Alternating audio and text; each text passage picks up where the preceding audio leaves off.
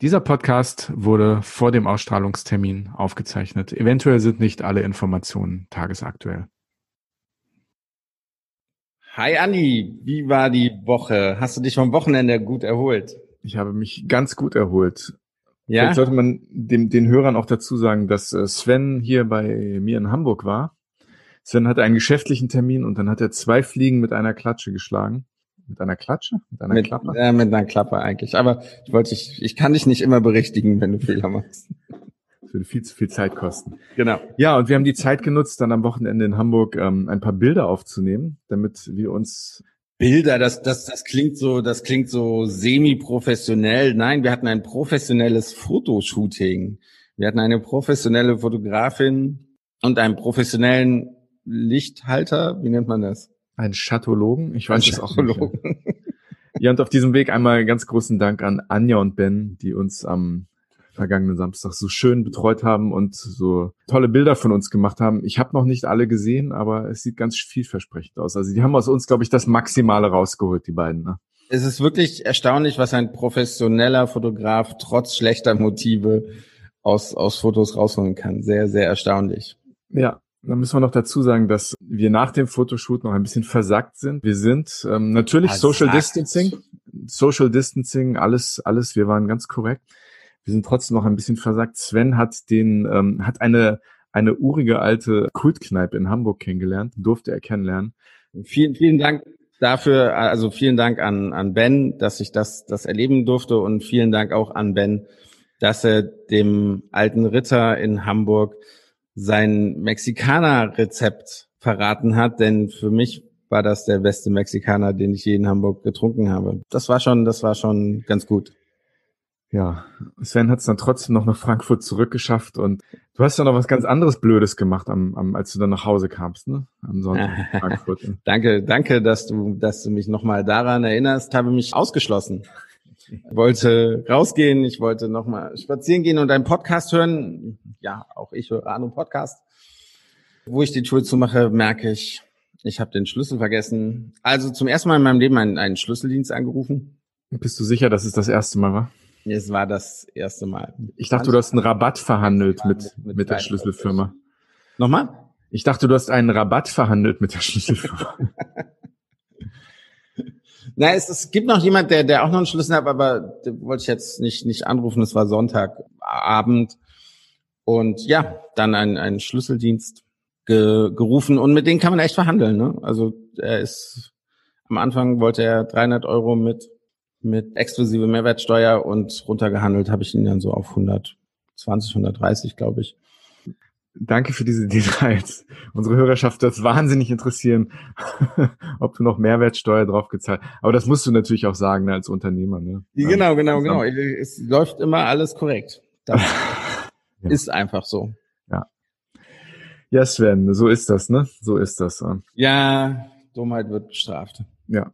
Wir haben einen sehr schönen Hörerbrief bekommen aus dem Kinzigtal im Schwarzwald, nördlich von Freiburg, von der Gudrun die uns aufgeklärt hat, wo das Wort äh, Bibelus eigentlich herkommt. Von oh, Bibelus-Käse. Bibelus-Käse. Ja, ich, ich, ich, ich habe nach unserem Gespräch mit Rainer, habe ich es auch nochmal gegoogelt und ja, wühl noch mal in der Wunde drin herum. Was habe ich beim Bibelus-Käse falsch gemacht?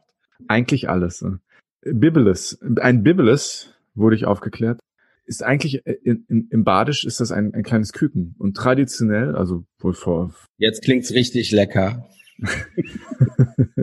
also ein Bibbelis ist wohl im Badischen ein Küken und traditionell wurden die Küken, wenn die großgezogen wurden zur zur in der Hühnerzucht, wurden die mit mit, mit dieser ersten Molke. Also wenn, wenn der Käse gemacht wurde, wenn da so ein Tuch durchgezogen wurde, dann waren diese, diese körnigen Dinger, die man, die man dann oben auf der Molke schwimmt, die wurden abgeschöpft und die wurden an die kleinen Küken verfüttert, wohl sehr nahrhaft, angeblich wohl mit einer Saat zusammen.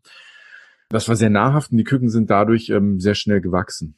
Und deswegen wurde dieser Käse, also ne, nachdem der Mensch dann anfing, diesen Käse auch zu essen, hat den Bibbeles-Käse genannt, also Kükenkäse. Wir haben es jetzt so häufig thematisiert. Ich, ich glaube, wir beide werden noch Biblis Käskönige im, im Schwarzwald ernannt. Meinst du, du wirst in die Jury gerufen, wenn, wenn der beste Bibeleskäse im Schwarzwald irgendwie gekrönt wird? Ja? Du, ich wäre dabei. Ich bin ganz ehrlich, ich wäre dabei. Ich würde den ganzen Tag Bibeleskäse essen. Das heißt nicht Bibeleskäse, sondern Bibeleskäse. Äh, vielleicht gehe ich vorher nochmal dann in, in den Lehrgang, was, was mhm. das überhaupt bedeutet. Und sonst. Du beweist in jeder Folge, wie wenig Polyglott du bist. Ja, ja. Mhm. also tatsächlich bei diesen, bei diesen ganzen Deutschland-Spezialitäten, ja, lerne ich noch, noch viel dazu. Dank mir. Das werde ich nicht tun. Sag mal, wie spricht man eigentlich den Namen unserer vorherigen, äh, unseres vorherigen Gastes aus, äh, aus der letzten Folge? Oh, nochmal den Finger in die Wunde gelegt. Ja, ja. Also ja, das, das muss man vielleicht ein bisschen, bisschen erklären. François und ich kennen uns seit, glaube, 14 Jahren oder so etwas. Und ich nenne sie immer, ich weiß, es ist falsch, aber es hat sich irgendwie so, ich habe es mir angewöhnt, sie Françoise zu nennen. Du nennst sie François. Genau. Und dann kam sie plötzlich in der letzten Folge nach, nach 14 Jahren und sagt, eigentlich heiße ich Françoise. Und das ist dann tatsächlich nicht so leicht umzustellen, wenn man sich mal dran gewöhnt hat. Ich bitte um Verzeihung. Wir haben sogar, ja, ich habe Nachrichten dazu bekommen, dass ich sie ja trotzdem konsequent falsch ausgesprochen hätte.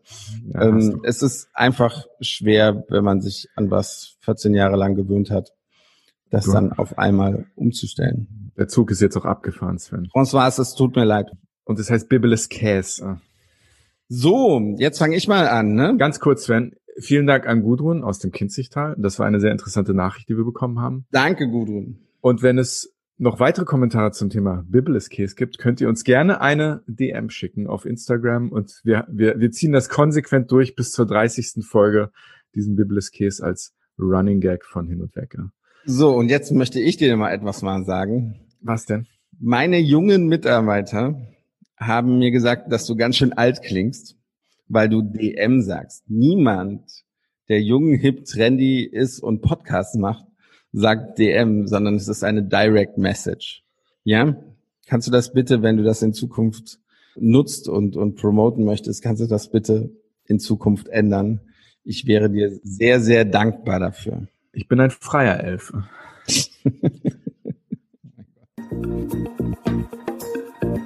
Hin und weg. Der Reisepodcast mit Sven Meyer und Andi Jans.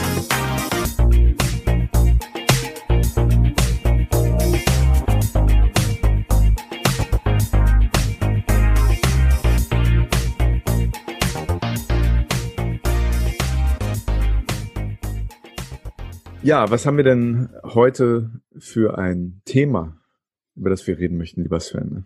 Ich weiß, du bist unvorbereitet. Wie nein, immer. nein, wir haben uns ja am Wochenende besprochen und da haben wir gesagt, dass die aktuelle Corona-Lage sich eigentlich wieder verschlimmert. Die Öffnung der Grenzen in gewisse touristische Destinationen vielleicht zu früh kam. Auf jeden Fall werden jetzt wieder die, die Grenzen zum Teil geschlossen. Mallorca wurde wieder zugemacht am, am Wochenende. Äh, es herrscht weiter viel, viel Unsicherheit. Kann man überhaupt Urlaub buchen, kann ich überhaupt fliegen. Das hat uns dazu bewogen, einen Dreierblock jetzt zu schalten. Und zwar am Donnerstag, Montag, Donnerstag. Das heißt, wir erscheinen ein wenig häufiger, als, als ihr es gewohnt seid nach zwei Folgen. genau, einfach weil wir denken, dass wir drei sehr interessante Gäste haben, die man inhaltlich sehr gut zusammen packen kann und, und jeder aus seiner eigenen Perspektive etwas zu dem Thema Covid-19 zu, zu sagen hat. Aber wie, wie kamen wir da drauf? Wie kamst du da drauf, diesen Dreierblock zu machen, Andi? Ja, das war ja eigentlich deine Idee, lieber Sven, gar nicht meine. Und ausnahmsweise war es mal eine ganz gute Idee, würde ich sagen. Wir haben ja in den ersten beiden Folgen Corona thematisiert wir haben aber nicht exklusiv nur über Corona geredet und die aktuelle Lage. Und wir haben einfach gesehen, dass wir mit dem, was jetzt los ist, mit, mit den Veränderungen und, und der Covid-19-Lage, die ja sehr fluide ist, einfach gemerkt, es besteht ein Bedarf, auch mit unseren Gästen über die aktuelle Lage zu reden, über Mallorca, über all diese Dinge, was die Reiseveranstalter jetzt machen, wie die Aussicht auf die Zukunft ist. Und deswegen haben wir heute in unserem heutigen Podcast mit unserem heutigen Gast, wollen wir das vertiefen. Wir wollen das am Montag mit unserem Gast und am Mittwoch, nächsten Mittwoch mit unserem Gast auch noch einmal vertiefen. Deswegen dieser Corona-Block, wie wir ihn genannt haben. Das heißt nicht, dass wir in der Zukunft nicht mehr über Corona reden wollen. Wir wollen zu diesem jetzigen Zeitpunkt einfach mal den Puls fühlen mit drei Menschen, die wirklich viel, hoffen wir, zu diesem Thema zu sagen haben. Oh, da bin ich mir eigentlich ganz, ganz sicher. Also ja. ähm, jeder ist in seinem Bereich, glaube ich, sehr, sehr bekannt und einer der, der wichtigsten Personen für seine, für seine Zielgruppe und da, ja. da bin ich mir ganz sicher, dass wir da ja. einige interessante Aspekte, wie gesagt, aus drei verschiedenen Blickwinkeln dann auch erhalten werden. Ja, lieber Sven, dann wollen wir ganz kurz äh, die Gäste dieses Corona hin und weg Podcast Blogs einmal kurz vorstellen. Ja, wir fangen an heute mit Klaus Hildebrand, dem Chefredakteur der FVW. Ich glaube, er kann uns einen sehr, sehr guten Überblick über die Situation gerade geben, auch über die Stimmung im Tourismus allgemein bei den Destinationen.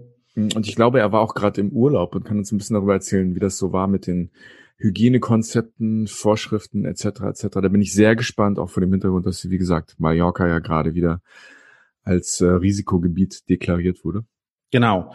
Dann haben wir am Montag Michael Faber zu Gast. Ja, Michael Faber, Gründer, Mitbegründer der Tourismus Zukunft und Reisebüro-Inhaber, aber er berät auch Reisebüros, um sich besser für die Zukunft aufzustellen. Und das ist sicherlich gerade in Zeiten von Corona sehr wichtig, dass, dass man diese Zeit auch nutzt, um zu denken, was passiert eigentlich nach Covid-19. Ja, definitiv ein Gespräch, auf das ich sehr gespannt bin mit Michael Faber. Ja. Und dann haben wir in der nächsten Folge, also im, im dritten Podcast dieses Corona-Blogs, haben wir einen guten Freund, der wirklich eine ganz illustre Karriere hinter sich hat für seine jungen Jahre und der ist ähm, ja sogar ein bisschen jünger als ich. Das ist der Martin Klug, ehemaliger Geschäftsführer, Inhaber, Gründer des Reiseveranstalters äh, Travel Essence. Mittlerweile ähm, Vorstandsglied ähm, von Pata in Deutschland, also Vorstandsvorsitzender. Vorsitzender, ich wollte gerade sagen. Genau, Vorstandsvorsitzender kann man ganz, kann man ganz gut sagen. Er ist aber auch als Business Angel in der Touristik unterwegs, also als Berater und und Consigliere für viele junge Startup-Unternehmen. Und ähm, ja, auch Martin ähm, hat einiges dazu zu sagen, wie er die Perspektive der Touristik sieht, kurz-, mittel- und langfristig. Und auf das Gespräch freue ich mich auch sehr. Also ich bin auf jeden Fall sehr gespannt darauf, äh, was Klaus Hildebrand erzählen wird, der auch gerade im Urlaub war, der uns sicher einiges von den Hygienekonzepten und Vorschriften aus seinem Türkei-Urlaub erzählen wird.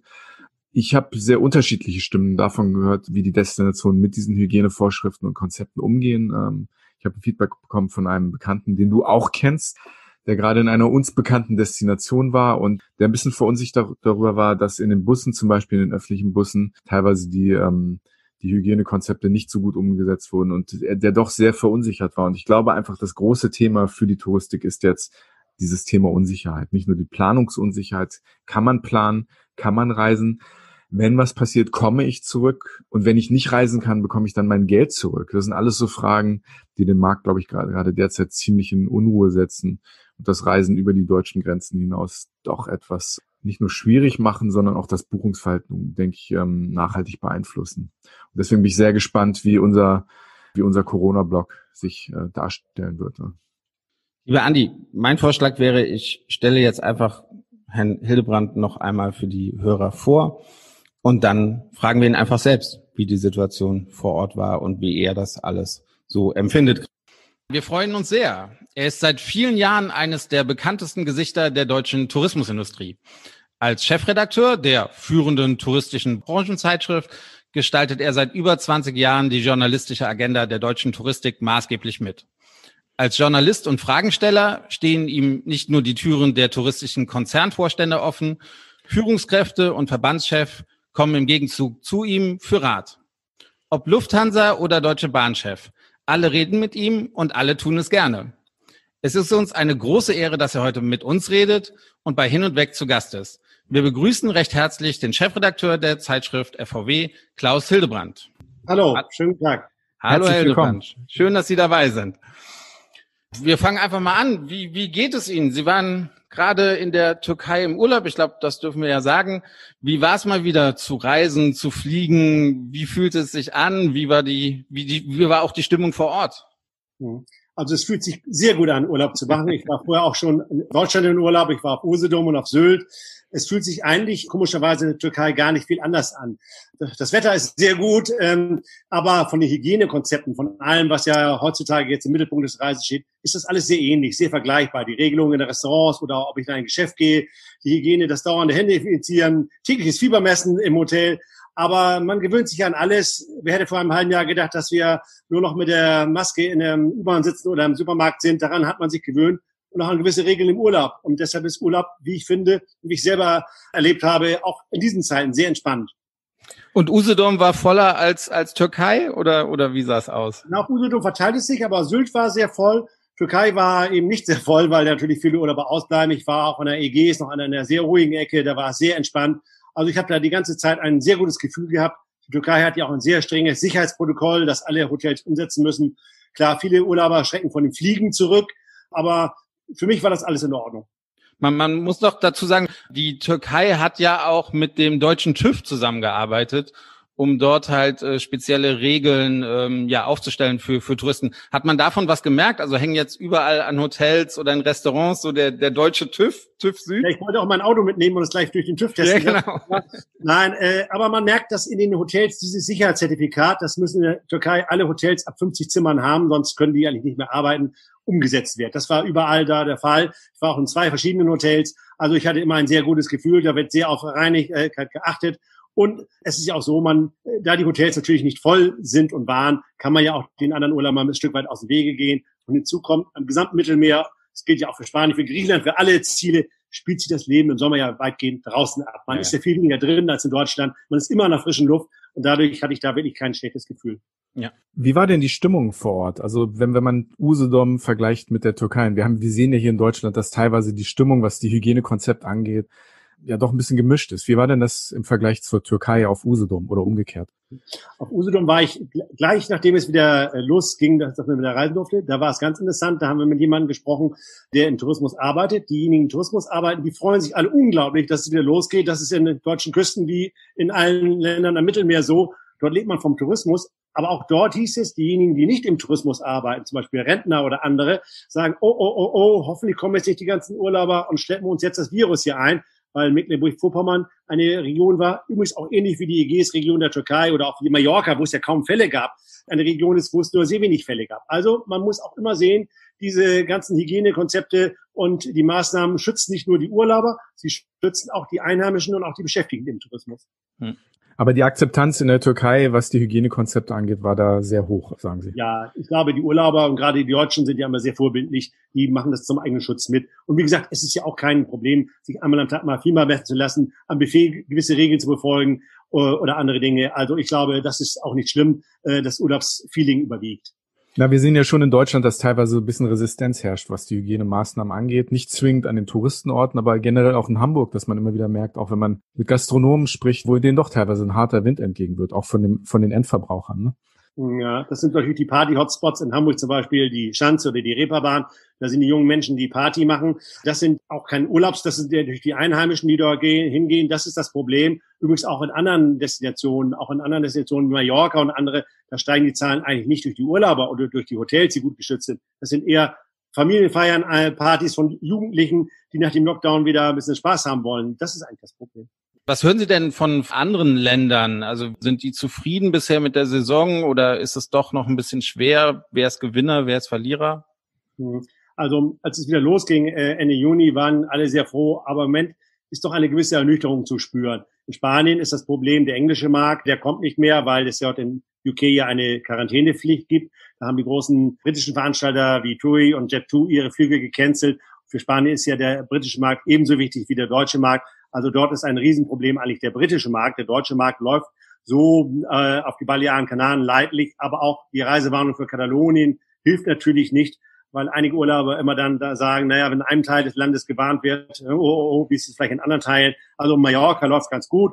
Da kennen sich viele Deutsche auch aus. Aber für die Spanier ist eben das große Problem auch der britische Markt und andere Markt. Das ist übrigens auch in, in Griechenland läuft so ganz okay, äh, ist einer der Gewinner sogar dieses Jahres, aber natürlich auch die griechischen Hoteliers haben das große Problem. Sie haben eine sehr kurze Saison, die häufig im Oktober endet und die halbe Saison war schon hinüber, war schon durch. Da hat man keine Einnahmen gemacht. Viele griechische Hoteliers haben auch sehr viel Geld verloren letztes Jahr bei Thomas Cook. Also das ist eine sehr schwierige Lage. Es kommt noch ein bisschen was nach, aber es kann viele auch nicht mehr retten. Und in der Türkei ist es so, dort kommen die, jetzt die Deutschen dürfen ja wieder, nachdem die Reisewarnung jetzt aufgehoben wurde. Es kommen jetzt auch schon wieder die ersten russischen Gäste und auch die ersten britischen Gäste. Die Türkei könnte nach meinem Dafürhalten sogar im Last-Minute-Geschäft sogar noch ein bisschen der Sieger werden, weil die türkische, die Türkei eigentlich traditionell ein sehr gutes Preis-Leistungsverhältnis hat wie gesagt, die Hygienekonzepte sind wie in anderen Ländern, aber auch Griechenland ist da auch sehr vorbildlich, Spanien, die sind alle gut, die Konzepte. Aber die Türkei hat natürlich auch sehr große Anlagen, äh, wo man auch den Abstand halten kann. Also ich glaube, die Türkei kann noch ein bisschen was reißen in das Geschäft. Mhm. Kommen wir mal aus der Ferne nach Hamburg zurück, also nach Deutschland und zur FVW. Wie geht es denn der FVW? Ich kann mir vorstellen, dass der Informationsbedarf ja seit dem Ausbruch von Corona generell ähm, auch in der Touristik gigantisch gewesen ist. Wie, wie geht's Ihnen da äh, mit der FVW? Was, was ist da der Stand der Dinge? Uns geht's genauso wie der gesamten anderen Reisebranche, wie den Reisebüros, wie den Reiseveranstaltern, unheimlich viel zu tun. Aber natürlich, die Einnahmen sind natürlich sehr bescheiden im Moment. Wir, wie Sie selber sagen, wir haben einen unglaublichen Informationsbedarf mit unseren zweitägigen Newslines bei der FOW, dann noch bei Travel Talk. Wir erleben, haben Zugriffszahlen online, das ist der völlige Wahnsinn. Die liegen zwei bis dreimal so hoch wie im Vorjahr. Wir haben Rekordeinschaltquoten sozusagen. Auch unser Magazin, das wir ja nach wie vor machen, wir erscheinen ja auch weiterhin als Printmagazin alle 14 mhm. Tage, etwas dünner, weil natürlich die Anzeigen fehlen, aber wir erscheinen, wir halten daran fest. Wir wollen den Markt informieren, gerade weil ja auch so viel zu informieren ist. Die täglichen News auf fow.de, der Hintergrund, die Einordnung, im Printmagazin. Das wird auch geschätzt. Wir kriegen komischerweise auch äh, so viel positives Feedback wie noch seit lang nicht mehr. Das wird auch gerade in dieser Krise geschätzt, dass wir sozusagen als treuer Begleiter da äh, sind. Aber natürlich die wirtschaftliche Lage ist auch für uns nicht einfach, weil wir ja natürlich sehr stark auch von den Marketing-Spendings Unternehmen leben. Ist denn diese Herausforderung, ist das, ist das, also wenn man sagen kann, vielleicht so mit einem Lachen und einem weinenden Auge, also das, das lachende Auge, dass man sagt, das ist ja auch wirklich eine, eine spannende Newslage, wo sich so viele Dinge ändern. Also auch für ihre Mitarbeiter ist es sicher natürlich materiell eine große Herausforderung, auch wie man das, den Journalismus organisiert. Aber ich kann mir vorstellen, dass es natürlich als, als journalistisches Thema, diese Corona-Krise und auch diese Krise insgesamt sicher, sicher auch eine, eine, eine spannende journalistische Herausforderung ist. Kann man das sagen? Ja, das ist es, aber das würde sich ein bisschen anhören wie Schadenfreude, weil. So meine ich das nicht, ja. Also ist es spannend, aber ehrlich gesagt, ich bin seit 28 Jahren bei der FVW. Es war immer viel los. Wenn ich alleine sehe, was in den letzten Jahren so los war und im letzten Jahr mit der Thomas Cook Pleite, also auf das Thema hätten wir gerne verzichtet. Es ist einfach natürlich ein riesen Informationsbedürfnis da, aber natürlich die wirtschaftlichen Folgen sind immens und es ist auch schlimm äh, natürlich, wenn man auch viele Unternehmen kennt. Wir kennen Reisebüro, ich kenne Spezialveranstalter, die gehen in die Insolvenz. Man kennt die seit vielen Jahren und da sind Menschen, Unternehmer, die haben nichts falsch gemacht die Jahre. Die haben äh, viel gearbeitet, guten Job gemacht und geraten jetzt unverschuldet in diese Situation. Und das ist dann auch bitter mit anzusehen. Ja, klar. Da kann ich ja auch ein Lied von singen. Genau. Sie haben es gerade eben schon gesagt, dass das online die Zahlen einfach einfach explodieren.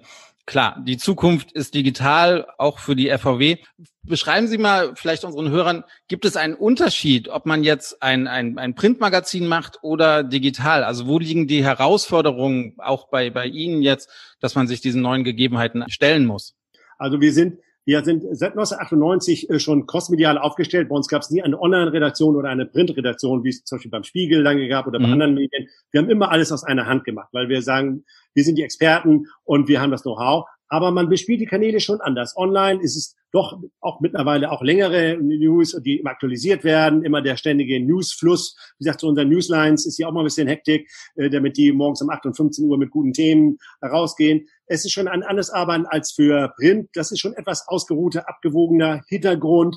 Aber wir spielen die Themen zwischen den Kanälen auch hin und her. Man überlegt ganz genau mittlerweile bei jeder Geschichte, wie spiele ich sie? Was reiße ich auf fvw.de an? Was spiele ich dann im Printheft? Was geht aus dem Printheft? Vielleicht noch mal ein exklusives Interview oder ein weiterer Inhalt wieder zurück ins Heft. Wir erleben mittlerweile auch diese Grenzen verschwinden. Wir sehen jetzt in der Krise auch ganz stark, unser Heft erscheint ja als Print, also normal als mhm. Papier, aber auch als E-Paper. Wir haben auch beim E-Paper ganz große Zugriffe. Manchmal habe ich das Gefühl, viele Menschen entdecken jetzt erst gerade, ach, das gibt's ja auch als E-Paper, das kann ich auf dem iPad oder auf meinem Laptop lesen oder äh, wie ich möchte. Also so gesehen, die Grenzen verwischen auch ein Stück weit und wir nehmen das als gesamtes Medium wahr Ich glaube aber nach wie vor, dass es auch Interesse gibt an Hintergrundstücken, an längeren Stücken, auch die mal in einem Printheft zu lesen und nicht alles doch im Online, weil das doch ein sehr schnelles Geschäft ist. Man kennt es selber, man, man scannt schnell durch, aber so gewisse Hintergrundstücke, Informationen, Einordnungen, die will man vielleicht auch mal ausgeruht in, in einem Magazin lesen. Mhm, mh.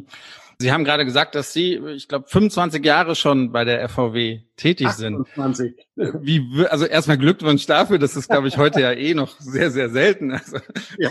Unglaublich eigentlich. Wie wird man denn Chefredakteur der FVW? Also was haben Sie, was haben Sie vorher gemacht und wie kamen Sie dann in den Reisejournalismus rein? Mhm. Also ich bin gelernter Wirtschaftsjournalist. Ich habe Diplom Volkswirt, habe nebenbei noch Journalistik studiert, habe einen ganz klassischen Weg beschritten. Ein Volontariat ist die Ausbildung zum Redakteur. Das habe ich bei einer Regionalzeitung gemacht.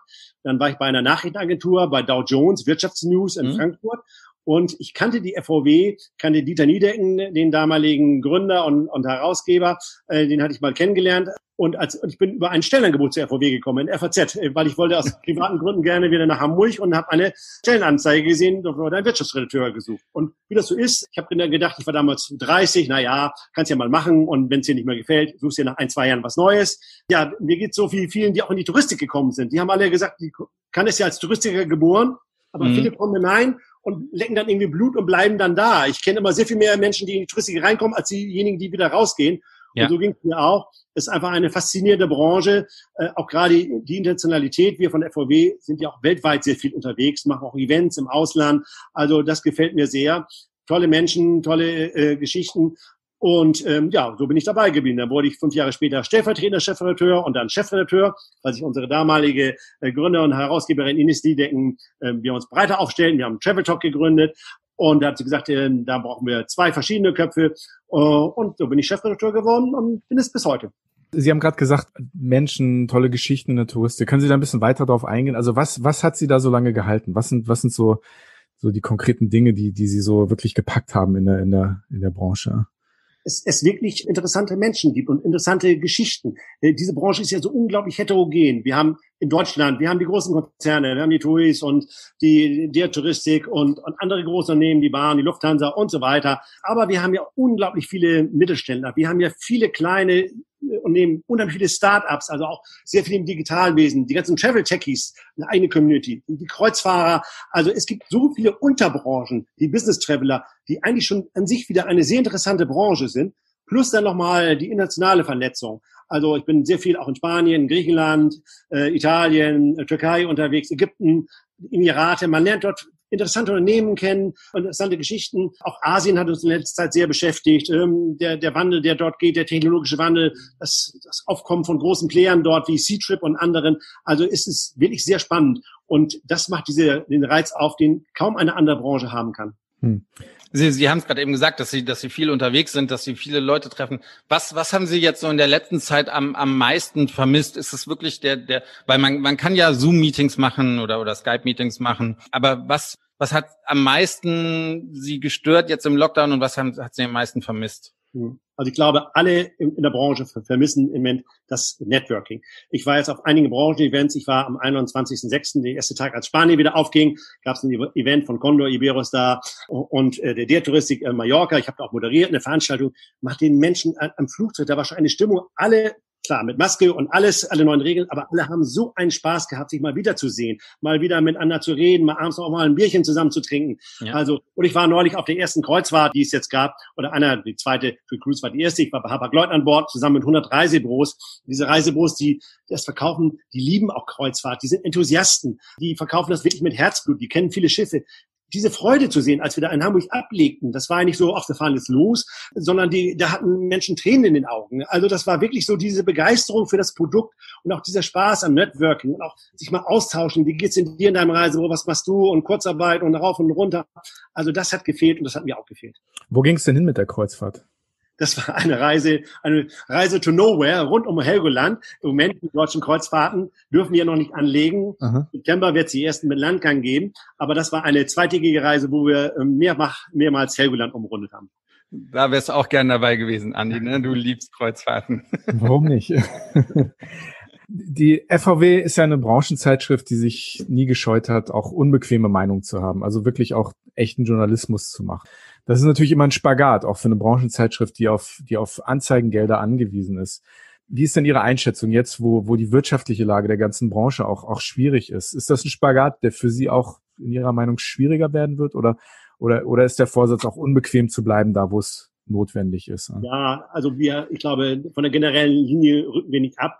Es ist so, Sie sagen selber, natürlich, wir haben auch, wir haben auch mal Konflikte mit Anzeigenkunden gehabt. Wir haben auch mal Anzeigenboykotts gehabt äh, von Unternehmen, die sagen, bei ihnen schalten wir nicht mehr und so weiter. Also meine, meine da hilft mir ein bisschen meine langjährige Erfahrung. Irgendwann beruhigt sich jeder. Auch Unternehmen, die gesagt haben, mit ihnen reden wir nie wieder, sind am, in einem Jahr spätestens mal wieder angekommen, haben gesagt, die finden das nämlich auch nicht so gut, wenn die überhaupt nicht mehr vorkommen oder nur wenig vorkommen. Ähm, also so gesehen, die beruhigen sich alle irgendwann wieder. Der Spagat bleibt. Wir haben ja eine Rolle, die auch etwas anders ist als die zum Beispiel der Publikumspresse, wenn ich von Bild bis Handelsblatt denke. Wir sind ja auch näher dran. Und leider ist es manchmal so aus journalistischer Sicht, ich kann mir durch gute Recherche ja meine schönste These äh, kaputt machen. Leider äh, sind ja die Dinge oder glücklicherweise oft schwarz-weiß. Wenn ich manchmal so Berichte lese von Tageszeitungen, Magazinen, ein bisschen zum RTL Urlaubsretter, da ist natürlich immer knallhart die Konsumentensicht. Und alles ist doof und die Reisebranche äh, zahlt nicht äh, zurück und äh, will abzocken und sonst was. Und es geht ja auch immer eine Menge schief beim Reisen. Das ist ja auch so.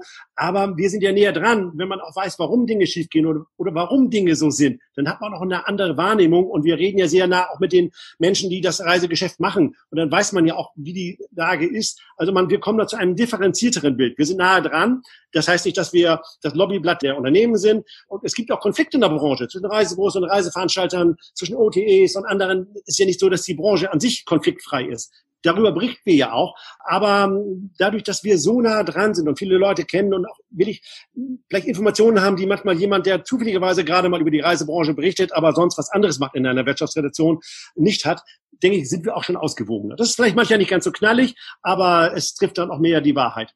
Ich habe den Eindruck, dass Journalismus gerade jetzt immer schwieriger wird, weil es einfach viele, viele Informationen gibt. Und natürlich das Problem, diese, diese Informationen zu, zu sortieren. Guter Journalismus mit, mit festen Mitarbeitern und Strukturen, redaktionellen, ist halt sehr teuer. Mhm. Wie gehen Sie damit um? Einmal als, als Journalist, der Sie ja sind, geborener Journalist, und als Führungskraft mit unternehmerischer Verantwortung. Ist, ist guter Fachjournalismus noch, noch finanzierbar? Überhaupt im, im Print oder gibt es Unterschiede Print und, und Online? Also wir unterscheiden auch gar nicht mehr zwischen Print Online und Event übrigens unsere dritte Säule, weil auch viele Kunden gar nicht mehr ein, vielleicht hier ein, sondern die, die buchen ein Gesamtpaket. Ein Kunde mhm. hat vielleicht ein Kommunikationsbedürfnis, ein Fremdverkehrsamt oder ein Unternehmen und schaut, wie mache ich das und verbinde das, mache ich vielleicht eine Printanzeige, sponsere ich ein Event, äh, mache ich hier einen Banner auf fvw.de oder so. Also das ist auch immer ein Gesamtkonzept. Das unterscheiden wir auch gar nicht mehr so zwischen den Kanälen, weil es ein Gesamtkonzept ist. Und es ist alles Kommunikation. Ob ich einen Bericht für online, für Print mache oder ob ich auf der Bühne live jemanden interview, das ist alles für uns eigentlich im Grunde Journalismus. Aber Sie haben recht, es ist natürlich keine einfachen Zeiten für den Journalismus insgesamt und für die Fachjournalismus auch nicht. Der Fachjournalismus hat sich in den letzten Jahren noch einen Tick besser gehalten als der allgemeine Journalismus, weil wir natürlich Informationen haben, die man sonst nicht bekommt. Vieles andere kann ich natürlich auch durch die Umsonstkultur im Internet mir zusammen googeln, von Spiegel Online bis äh, Zeit.de. Also da, das ist bei uns etwas schwieriger, zumal die FVW.de auch eine Paywall hat, also viele Inhalte bei uns auch nur für Abonnenten zugänglich sind. Es sind keine einfachen Zeiten, es sind auch weniger Fachmedien geworden. Eine oder andere erinnert sich vielleicht noch an Travel One oder an den Touristenreport selig. Also ja. wir sind auch eher weniger geworden. Was auch nicht gut ist, ich finde das gut, dass wir mehrere Medien sind in der Branche, dass wir auch eine Gattung bilden und auch ein bisschen Konkurrenzkampf haben. Aber es ist nicht einfacher geworden. Uns hilft in dieser Zeit zwei Dinge. Zum einen, äh, wir sind Teil der FOW, äh, der DV Mediengruppe. Das ist eine der größten deutschen Fachverlage mit über 90 Titeln. Flaggschiffe wie Lebensmittelzeitungen und andere. Mhm. Das ist ein sehr gesundes und familiengeführtes Unternehmen, also kein Share- oder Value-getriebenes Unternehmen. Die glauben an uns, die stehen zu uns, die stehen auch in dieser schwierigen Zeit, wo natürlich jeder Verluste macht, auch zu uns und glauben auch, dass der Markt wiederkommt. Äh, also da sind wir, insofern haben wir da einen guten Gesellschafter. Und wir haben einen weiteren Vorteil, wir sind überzeugt, das Geschäft wird erst äh, stärker im Ausland zurückkommen. Wir sehen das jetzt übrigens schon. Wir haben auch schon wieder Anzeigenschaltung. Es gibt auch schon wieder Anfragen. Auch für unseren FVW-Kongress, den wir jetzt in virtueller Form machen, haben wir Sponsoring. Das kommt sehr stark aus dem Ausland. weil im Ausland, muss ich den Profis nicht erklären, spielt natürlich der Tourismus häufig eine viel wichtigere Rolle. In Ländern wie Griechenland, Spanien, Ägypten ist der Tourismus so wichtig wie bei uns Auto- und Chemieindustrie zusammen. Und dort gibt es auch Budgets und da gibt es auch Unternehmen, die den deutschen Markt wieder ankurbeln wollen, weil der deutsche Markt eben für sie ganz entscheidend ist. Da kommt Budget. Im Ausland haben wir den Vorteil, die FVW als Marktführer ist im Ausland noch stärker bekannt. Viele im Ausland kennen eigentlich manchmal nur die FVW. Mhm. Und da wir auch ein sehr seriöses Image haben, Sie können uns ja häufig nicht lesen im Ausland, äh, aber da verkauft man nach Image. Und wenn man ein Image hat und äh, ähm, da haben wir ein Image, das so irgendwo, irgendwo zwischen FAZ und Handelsblatt so ist, dann kriegen wir da auch Budgets und das hilft uns im Moment. Ja. Bevor wir zum FVW-Kongress gleich kommen, noch, noch die Frage, was halten Sie von Bloggern und Influencern? Ich mache da noch einen kleinen Unterschied zwischen Bloggern und Influencern, weil es gibt einige sehr gute Reiseblogs, mhm. äh, wie ich finde, die sind zwar eher Richtung Endverbraucher, es gibt auch ein paar, die so Richtung B2B gehen, wie zum Beispiel Cruise Tricks von ja. Neumeier, wo man manche Informationen hat, aber es gibt einige sehr gute Blogs oder die Reise der Passion und so weiter. Es gibt da wirklich gute Blogs und das sind ja häufig auch manchmal Blogs von Menschen, die auch einen journalistischen Background haben oder das gut machen oder da gut reingekommen sind. Mhm. Da finde ich, gibt es eine, eine ganze Menge gute, auch viele schlechte, aber eine ganze gute. Bei Influencern bin ich ein bisschen, ja, meine Töchter haben da eine andere Meinung, aber ähm, noch, noch nie genutzt im, im Urlaub in der Türkei? Wo ist der schönste Strand oder in welches Restaurant gehe ich nein, jetzt? Nein, nein. Das finden wir noch selber raus. Also ähm, bei Influencern, gerade bei Instagram, bin ich ein bisschen skeptischer. Ich habe auch manchmal das Gefühl, selbst wenn ich mit meinen Töchtern, und die sind genau in dem Alter, äh, rede, die wissen genau, das ist gekauft, das ist nicht echt. Da, da postet jemand äh, für irgendwas, ähm, weil er dafür bezahlt wird. Also ich, das ist ja auch kein Journalismus in dem Art. Also es gibt es, mhm. ist okay als Marketingform. Auch die, wenn ich mit Unternehmen rede, die mit Influencern zusammenarbeiten, die haben auch verschiedene äh, Erfahrungen. Mit einigen Influencern läuft es gut, einige Erfahrungen. Es gibt auch Influencer, die sich mittlerweile für einen größten Hollywood-Star aller Zeiten halten. Und äh, aber die Performance stimmt überhaupt nicht. Sie erreichen damit überhaupt nicht ihre Zielgruppe man muss ja auch sehen, Zielgruppe der Reisen ist ja, sind ja sehr stark auch, die, gerade in Deutschland, die Best Ager, die haben das Geld, die haben die Zeit. Ja. Das sind nicht die klassische Influencer-Zielgruppen. Ja, ja. ähm, die jungen Leute, die 17 äh, bis 30-Jährigen sind auch eine Zielgruppe, aber das sind nicht die, die vielleicht äh, eine ganz teure Reise buchen. Also so gesehen, ich glaube, das hat alles seinen Markt. Ich habe manchmal das Gefühl, bei den Influencern, ich weiß nicht, ob da schon auch der erste Hype ein bisschen vorbei ist. Der Sven hat eben schon den FVW-Kongress erwähnt und die FVW die steht ja mit, mit den Initialen FVW für Fremdenverkehrswirtschaft und der FVW-Kongress ist ja, also das war der ursprüngliche Name. Genau. Der FVW-Kongress steht aber wirklich, äh, ist einer der, der größten Branchenkongresse wahrscheinlich weltweit traditionell gewesen, der, der immer im Spätsommer, im Frühherbst stattfindet in, in Deutschland. Das ist natürlich dieses Jahr nicht ganz leicht an dem Format festzuhalten. Genau. Ähm, das wird digital gemacht in diesem Jahr. Wie laufen denn die Pläne jetzt Mitte August? Wie, wie weit sind Sie da und, und was mhm. wird dieses Jahr genau passieren auf dem Kongress? Ne? Also Sie haben äh, gesagt, unser traditionelles Event, äh, zwei Tage in Köln mit der legendären Bahnparty, gibt's jetzt unter Corona-Zeiten leider nicht. Wir haben auch noch überlegt, ob wir hier ein Live-Event machen in Hamburg, also ein Live-Event mit Publikum. Ist aber auch schwierig. Die Zahlen leider gehen im Moment leider in die verkehrte Richtung. Die Auflagen werden wieder etwas stärker. Das war uns dann doch etwas zu riskant und auch äh, zu schwierig durchzuführen. Wir machen jetzt ein Event, das äh, als äh, Videoplattform äh, zu, zu schauen ist. Vier Tage, eine virtuelle Woche. Aber der Unterschied ist, nicht äh, einige Teilnehmer werden sich auch per Video zuschalten, gerade auch Teilnehmer aus dem Ausland, die werden dann äh, ihre Präsentation oder machen wir einen Talk. Aber wir werden hier in der FVW-Redaktion ein Studio aufbauen und wir werden auch eine ganze Menge Teilnehmer bei uns haben, die hier live diskutieren, weil es doch manchmal noch ein Unterschied ist, ob man mit Leuten live diskutiert. Das ist, läuft dann so ähnlich wie bei den Talkshows im Fernsehen. Beim Herrn Plasberg sitzen auch keine Leute mehr, aber er hat die Leute live im Studio und kann mit ihnen reden und auch mal einhaken und so weiter. Also so werden wir das hier machen. Also ein Teil per Video zugeschaltet, aber ein Teil auch live im Studio. Vier Tage. Wir haben Top-Shots dabei, von der Newsen bis zum ersten Interview, Live-Interview mit dem neuen Eurowing-Chef, Herrn Bischof. Wir haben auch im Ausland Gäste dabei. Also viele Themen, Vertriebsthemen, Kreuzfahrt, äh, Neustadt der Kreuzfahrt ist ein Riesenthema. Auch Speaker aus dem In- und Ausland hier, alle deutschen Reedereien dabei, aber auch MSC-Chef ist äh, aus äh, Genf dabei. Also ich glaube, es wird ein interessantes Event. Wir haben auch eine Menge Anmeldungen mittlerweile. Wir sehen auch das Sponsoring-Interesse, gerade weil der deutsche Markt wichtig ist. Wir wollen das Element auf jeden Fall weiterführen, weil wir natürlich hoffen, dass wir im nächsten Jahr wieder ein FOW-Kongress äh, machen können, wie wir ihn hatten und natürlich auch mit dem Networking und der Bahnparty, was einfach dazu gehört. Das klingt ja so, als ob die Branche sehr hungrig ist. Also Sie haben ja schon gesagt, das Networking fehlt den Leuten. Ähm, mhm. Aber, aber dass, dass der Zulauf für den FVW-Kongress ähm, jetzt, jetzt auch in dieser Form so, so, so stark ist, das, das, das indiziert ja einfach, dass, dass ein Bedürfnis besteht, jetzt nach vorne zu gehen und, und, und Dinge neu zu machen, ähm, dass dieser Hunger da ist. Wie, wie sehen Sie denn im Moment, also Stand Mitte August, die Zukunft der, des Tourismus, aber auch der Touristik im Moment? Wie, wie, ist, wie ist Ihre Aussicht darauf? Eher optimistisch, eher pessimistisch? Wie, wie ist da der, der Ihr Ausblick im Moment mhm. zu diesem Zeitpunkt? Da? Ja, also ich bin gehört zu den verhaltenen Optimisten, weil ich glaube, der Reisemarkt wird sich äh, erholen. Es wird eine ganze Weile dauern, bis er wieder da ist, wo er mal war. Und es wird sich auch ein Stück weit ändern. Ich glaube auch gewisse Dinge, die wir jetzt durch Corona eingeübt haben, Abstandsregeln, Masken aufsetzen in gewissen Dingen. Ich meine, in Asien tragen viele Menschen immer in der Stadt schon eine Maske, mhm. eine, sind andere Dinge äh, anders. Also ich glaube, die werden wir verinnerlichen, die werden wir beibehalten. Das wird vielleicht so sein, schützt uns dann vielleicht auch mal vor ganz lapidare Grippewellen und anderen Dingen später. Ich glaube, dass wir beibleiben. Ich glaube aber, der Hunger der Leute zu reisen und auch Dinge zu machen, also ich, äh, ist groß. Deutschland ist ein schönes Land, aber es kann nicht ganz Deutschland in Deutschland Urlaub machen. Wir haben die Kapazitäten gar nicht dafür. Äh, versuchen Sie jetzt mal im August nochmal ein äh, Hotelbett oder eine Ferienwohnung an Nord- und Ostsee zu bekommen. Das geht nicht mehr. Oder wenn, zahlen Sie horrende Preise. Für das Geld können Sie zwei Wochen ans Mittelmeer fliegen. Also, und das wird im nächsten Jahr übrigens auch so sein. Die Preise werden nach oben gehen, was auch richtig ist. Die Hoteliers hatten ja auch ein faires Jahr hier äh, mit dem Lockdown. Aber Deutschland wird tendenziell sehr viel teurer werden. Das Mittelmeer wird tendenziell eher günstiger werden, weil da die Not der Hoteliers groß ist und die natürlich überhaupt erstmal ihre Betriebskosten verdienen wollen. Also allein deshalb wird es einen Teil geben, für viele Menschen ist, glaube ich, auch gar nicht der Aufenthalt in, in der Destination der Flaschenhals, das Fliegen, was wir auch von Reisebüros hören. Viele Kunden haben eher Angst vom Fliegen. Die sagen auch selber, ich glaube, wenn ich auf Mallorca bin, wenn ich in Griechenland bin, ich finde mich da schon zurecht und kann den Leuten aus dem Weg gehen. Ob ich in, in Mallorca in ein Lokal gehe oder in Hamburg in ein Lokal gehe, die Regeln sind genau die gleichen. Das Fliegen ist das Thema im Moment meine ersten Erfahrungen mit dem Fliegen waren gut, aber äh, man, man muss auch verstehen, wir Touristiker sind da ja nicht repräsentativ. Äh, viele Menschen fliegen vielleicht einmal im Jahr oder höchstens zweimal im Jahr in Urlaub und nicht so häufig wie wir. Die sind eh schon aufgeregt für Fliegen. Fliegen ist da schon was Besonderes. Und dann jetzt noch die neuen Vorschriften und Maske.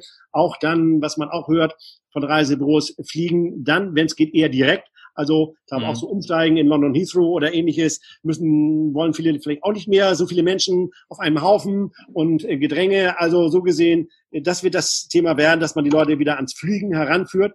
Aber ich glaube, es wird wieder kommen, das Reisen und es wird lange dauern, bis der Markt wieder da ist, wo auch die Wirtschaftskrise ein bisschen reinspielt. Aber ich glaube, Tourismus ist überhaupt nicht tot, ganz im Gegenteil. Ähm, Herr Spohr, also der Vorstandschef von, von Lufthansa hat ja gesagt, dass es wahrscheinlich jetzt, äh, also vorher hieß es, dass es bis 2023 wahrscheinlich dauern wird, das Niveau von, von 19 wieder zu erreichen. Ich glaube, er hat es vorgestern ähm, ein Jahr nach hinten verschoben, 24.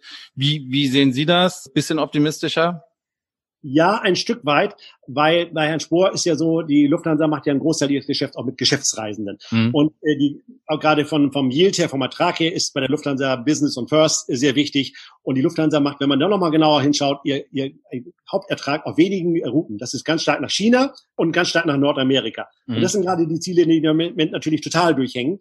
Äh, also so gesehen ist da äh, der Effekt noch ein anderer. Ich glaube, im Urlaubsverkehr, weswegen sich im Moment auch alle Airlines im Moment auf den Urlaubsverkehr eigentlich stürzen. Ich glaube, der wird eher wiederkommen.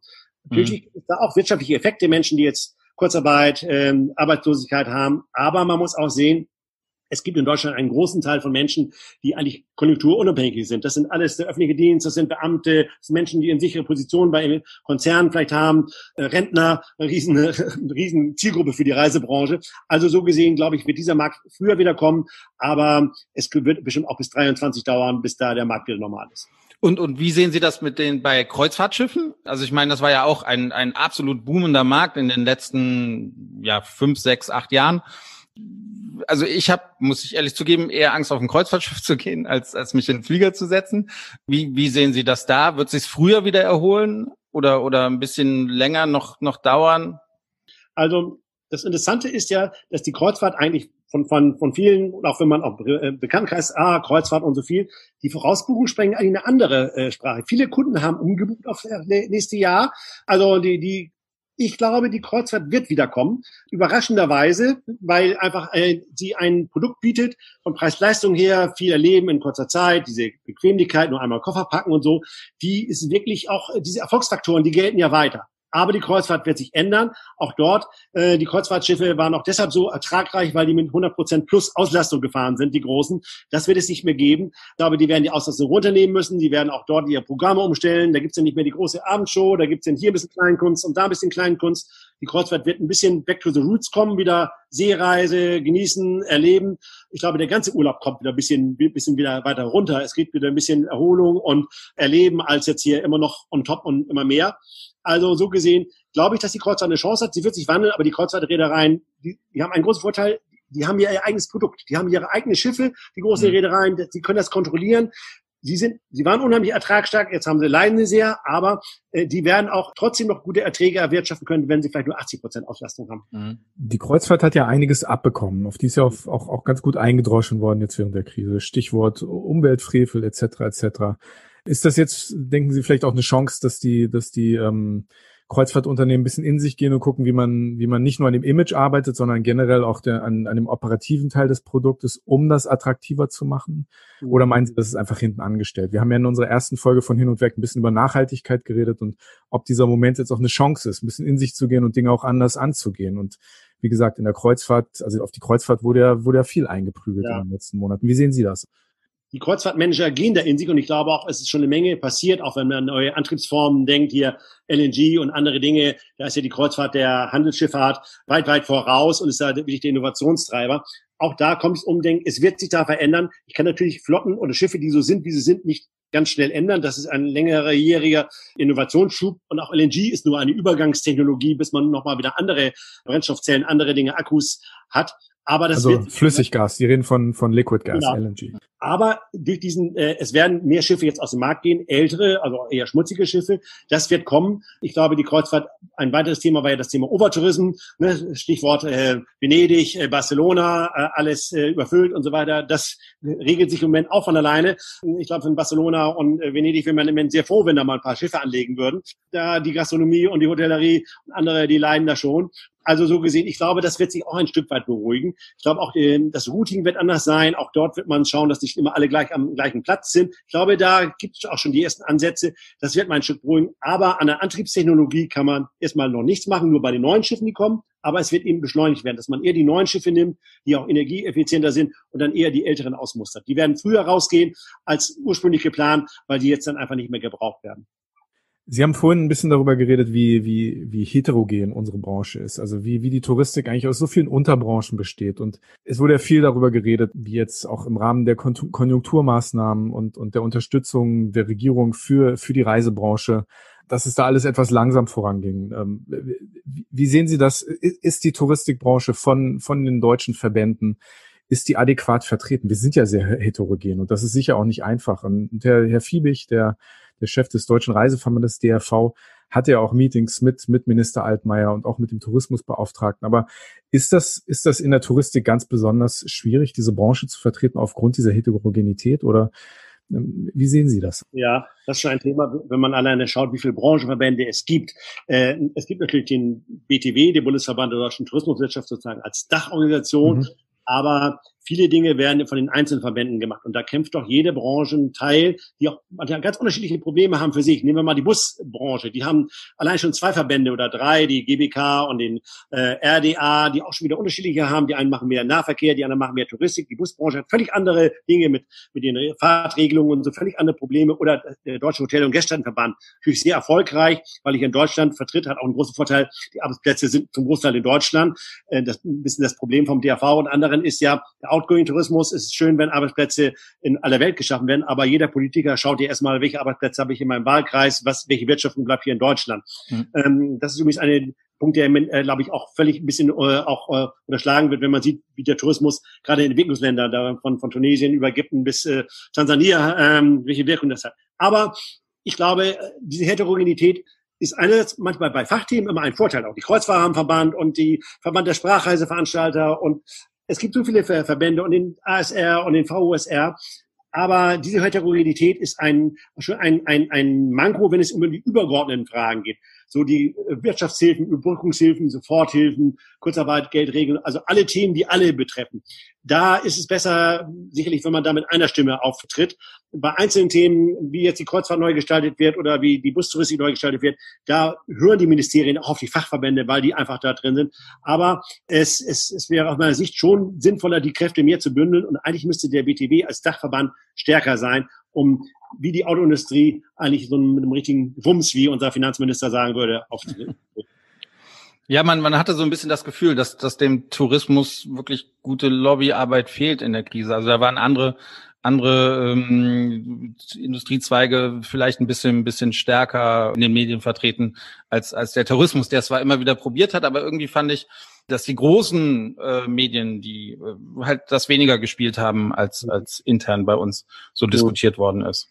Ähm, mhm. Fand ich ein bisschen schade. Mhm. Ja.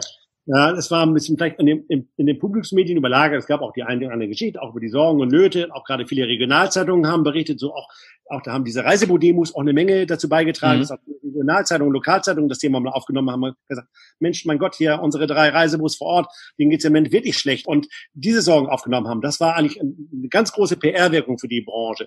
Aber es wurde natürlich ein bisschen überlagert, weil natürlich aus Verbrauchersicht vieles natürlich nicht gut gelaufen ist. Die Leute haben auf äh, Rückzahlungen gewartet, von der Lufthansa bis zu Reiseveranstaltern wir in der Branche wissen, die Lufthansa kann nicht alles auf einen Schlag zurückzahlen, dann ist sie pleite, da helfen auch die neun Milliarden nichts. Aber äh, natürlich ist die Sicht des Verbrauchers anders, der sagt, mein Gott, eine Lufthansa hat doch so viel Geld gerade vom Staat bekommen, von mir sozusagen, äh, warum kriege ich sofort mein Ticket wieder? Äh, also so gesehen, da glaube ich, wurde die Wahrnehmung der Branche eben auch dadurch überlagert, äh, dass eben der, der Kunde sich nicht richtig gut behandelt gefühlt hat, plus überlastete Callcenter und all die ganzen, ganzen Geschichten. Wir als Branche haben natürlich immer die Erklärung, ja, sowas hast du nie gegeben, dass alle Reisen für alle Ziele abgesagt wurden, dass alles stillsteht. Es gab ja. immer mal Krisen in einzelnen Zielgebieten. Hier geht eine Bombe hoch, dann routen wir um. Aber dass natürlich alles gleichzeitig ist und alles zum Erliegen kommt und, dann jedes Callcenter der Welt überlastet ist, das ist so. Aber als Verbraucher habe ich dann eine andere Wahrnehmung. Ich habe doch mein Geld bezahlt und jetzt will ich es wieder haben und zwar sofort. Das ist schon ein touristischer Supergau, was wir hier, was wir hier leben. Also natürlich sind, sind, sind alle Menschen weltweit betroffen, aber unsere Branche ist natürlich, also die liegt ja, liegt ja komplett lahm, ne? Und das geht jetzt langsam wieder los. Na, wir, bevor wir jetzt gleich zur Schnellfragerunde kommen, wir hatten uns eine letzte Frage aufgeschrieben und die ist vielleicht auch eine Frage, die vielleicht eher so auf die Vor-Corona-Zeit geht, aber uns hat doch schon interessiert. Sie sind jemand, der der, der ja sehr viel unterwegs ist, ähm, in, in vielen Ländern dieser Welt sehr gut vernetzt ist. Aber uns hat wirklich interessiert, haben Sie Air, Airbnb schon einmal ausprobiert? Ja, ich habe es mal ausprobiert. Ja. Beziehungsweise auf einer Geschäftsreise im, im Silicon Valley. Also also ein Hotel buchen wollen, da wären sie arm. Äh, das äh, können sich nur Bill Gates und andere Menschen leisten. Da haben wir, um auch ein bisschen die Spirit aufzunehmen, ein Kollege und ich, da haben wir Airbnb gewohnt. Ich habe es gemacht. Ich glaube mittlerweile, Airbnb ist mittlerweile für viele Verbraucher wie ein Ferienhausportal. Also dieser, dieser Zauber, dieses, da vermietet jemand privat und so. Übrigens die Wohnung, wo ich da gewohnt habe bei Airbnb, das hatte nichts von privat. Das war ein Haus, das durchstrukturiert war in Ferienwohnungen. Das war wie ein Apartmenthaus. man kriegt einen Code, äh, man sieht da keinen Mieter und keinen Vermieter der, von einem professionellen Wäscheservice. Also das gibt es ja, gibt es auch immer noch. Da vermietet jemand sein Zimmer, weil das Kind vielleicht gerade auf Austausch in, im Ausland ist. Aber ich glaube, auch in der Wahrnehmung der Verbraucher hat sich Airbnb ein Stück weit gewandelt. Die nehmen das eigentlich wahr wie ein anderes Unterkunftsportal, wie ein Fevo Direkt oder auch Booking.com, die mittlerweile viele Ferienwohnungen haben, die auch diese Wohnungen haben. Ja. Oder ein äh, ähm, Casamundo oder andere. Also ich glaube, dieser Zauber ist so ein bisschen weg und ich glaube, die, Urla die Urlauber sind immer ganz realistisch. Die Menschen, die sehen das genauso wie ein anderes Portal.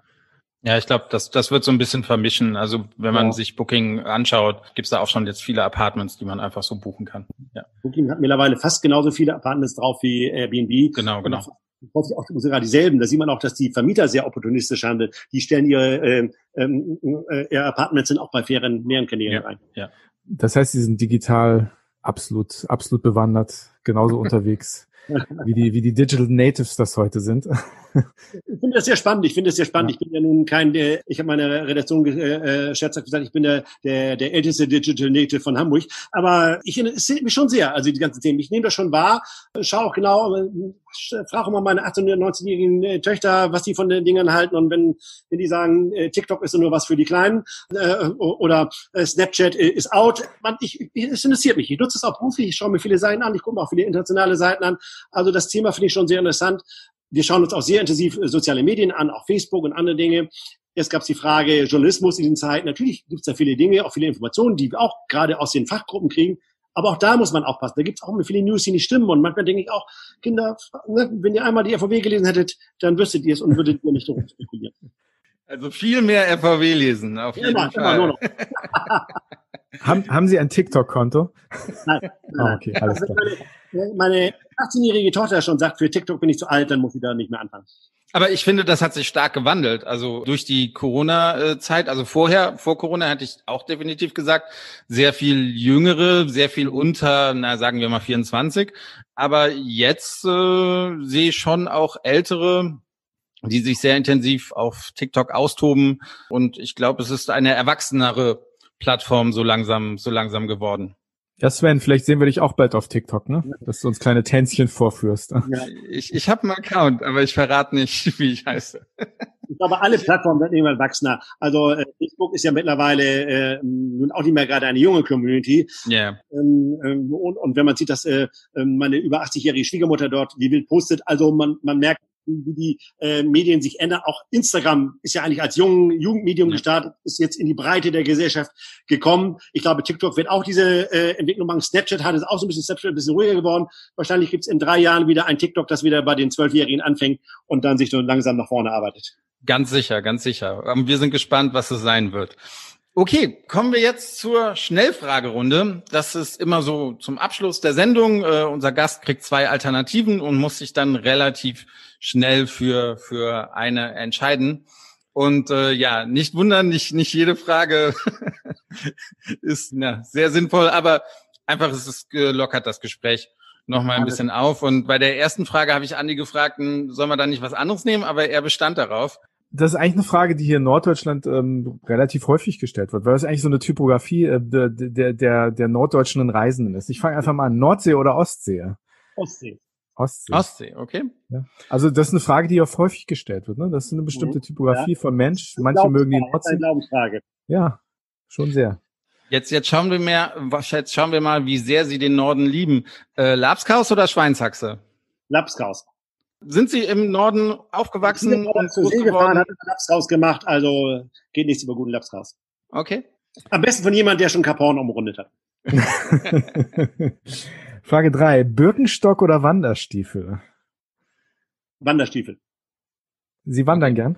Nein, ich wandere nicht gerne. Ich, ich, ich bewege mich gerne. Ich bin kein Wanderer, aber Birkenstock tragen, nee, das Alles geht klar. die, die sind hässlich. Also sorry. Ja, genau. Ich, ich konnte es äh, irgendwie, ich, ich verstehe es nicht, warum, warum ja. man die trägt. Ähm, Auto oder Bahn? Hm, beides. Aber ich fahre, ich habe einen Dienstwagen, ich fahre Auto. Mhm. Aber ich fahre sehr gerne, beruflich sehr gerne Bahn. Privatauto, ähm, äh, dienstlich fast nur Bahn in Deutschland. Mhm. Shopping oder Strandkorb? Strandkorb. Ganz sehr schön. Okay. Jetzt kommt eine Hamburger Frage. Eine Hamburger Frage, genau. Miniatur Wunderland oder Michel? Miniatur Wunderland. Finde ich total faszinierend, was sie da ja? aufgebaut haben. Finde ich ganz toll. Vielleicht für die Zuhörer, die nicht aus Hamburg sind, davon noch nie gehört haben. Das ist also wirklich ein, ein, ein ein absolutes Wunderland. Das ist ähm, eigentlich die, die größte Indoor-Anlage einer, einer, einer Modelleisenbahn. Und da wird die fast, also nicht die ganze, das noch nicht, aber fast die ganze Welt in so einem Miniaturland dargestellt. Und für die das nicht kennen, absolut empfehlenswert. Wobei der Michel auch, also die, die Sicht von Michel oben auf die Stadt herab an einem schönen Tag ist eigentlich auch unschlagbar. Miniatur Wunderland ist auch, wir waren, wir waren bei tollen Geschichten und tollen Menschen. Auch die beiden Gebrüder Braun, das sind ein, äh, zwei Zwillingsbrüder, die es aufgebaut haben äh, aus dem Nichts heraus aufgebaut, fand faszinierende Menschen mit einer Hingabe das aufgebaut. Auch das eine faszinierende Geschichte unserer Branche. Ja, wir ja. machen hier Werbung für die schönste Stadt der Welt, was? Ja. ich huste mal. Nächste Frage, Sven. Äh, du bist dran. Ach, ich bin dran. Ja. Gartenarbeit oder Heimwerken? Gartenarbeit. Begeisterter. Ich mache beides gerne, aber ich arbeite wirklich sehr gerne im Garten. Einen grünen Daumen, ja? Ja, es macht Spaß. Das hm. entspanne ich mich mehr als irgendwie auf dem Liegestuhl liegen. Okay. Bildzeitung oder die Zeit?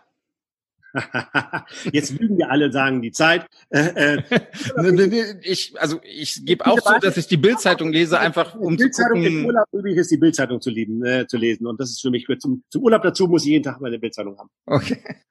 Im Urlaub versuche ich es eigentlich nicht zu lesen. Also eigentlich nur beruflich nutze ich nutze ich die Bildzeitung, um einfach zu sehen, was ja, was passiert gerade im Land oder oder äh, was was wird diskutiert. Im Urlaub versuche ich es dann tatsächlich, äh, naja, Abstand davon zu nehmen. Ja. All-inclusive Kreuzfahrt oder Urlaub auf dem Bauernhof? Ich glaube, ich kenne die Antwort. Oder äh, ich bin auf Bornholm groß geworden, deshalb nehme ich die All-Inclusive-Kreuzfahrt. Sehr schön. Sie, Sie sind gerne auf Kreuzfahrt, oder? Ja, also ich, also ich habe rein privat, muss ich gestehen, bis jetzt nur eine einzige gemacht. Das hat meiner Familie mir über, überraschend gut gefallen. Ich kann die sonst nur so dienstliche Kreuzfahrten. Mhm. Ähm, wenn man im Reisebus eingeladen wird, ein neues Schiff und so, dann ist man ein paar Tage an Bord oder wie jetzt gerade zwei Tage da bei Hapag-Lloyd. Aber ich fand das eine sehr entspannende Reiseform und meine Familie war ganz begeistert.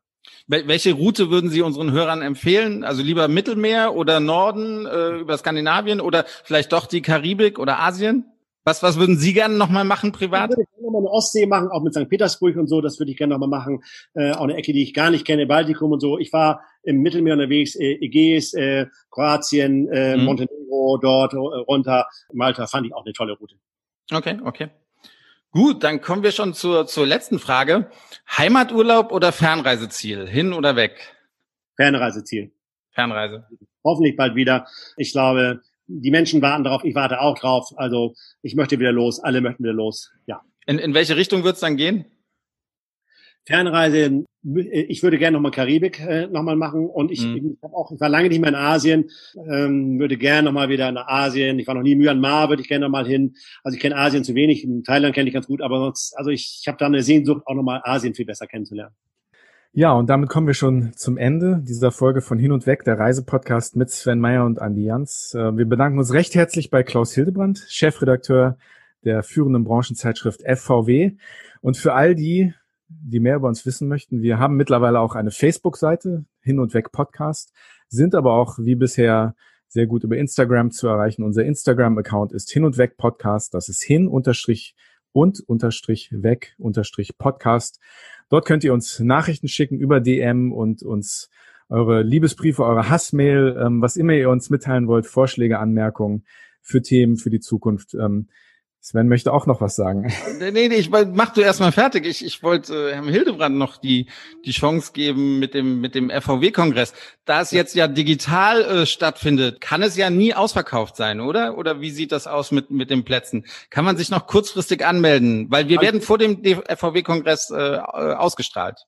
Äh, man kann sich noch kurzfristig anmelden. Wir haben auch schon ähm, jetzt schon, was haben wir aktuell stand, über 15, äh, fast 1500 Leute. Also das ist, geht jetzt auch richtig los. Die Leute melden sich kurzfristig an, weil mhm. ich brauche ja kein Hotel, keinen Flug und so weiter. Aber man kann sich kurzfristig anmelden auf äh, fov-kongress.de. Also ich glaube, es werden auch noch eine Menge Leute kommen. Ein bisschen Werbung muss auch noch mal sein. Ja, natürlich, und, natürlich. Und, äh, aber ich hoffe, dass viele Leute dabei sind. Also es geht jetzt wieder los. Wir machen auch, auch gerade unser erstes Auslandsevent, äh, Reise nach Griechenland für Reisebüros. Auch da geht es wieder los. Freue mich auch unglaublich drauf. Ich glaube, da werden wir sehr viele Bewerbungen auch haben. Also ja, es geht wieder los und hoffentlich irgendwann auch wieder Richtung Normalität.